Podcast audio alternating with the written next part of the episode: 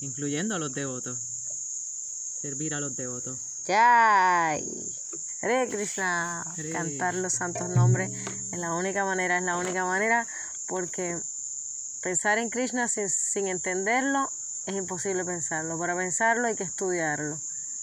Pero por más que lo estudiemos, es muy difícil sentir el deseo de pensar en él y amarlo, a menos que no cantemos los santos nombres con real amor.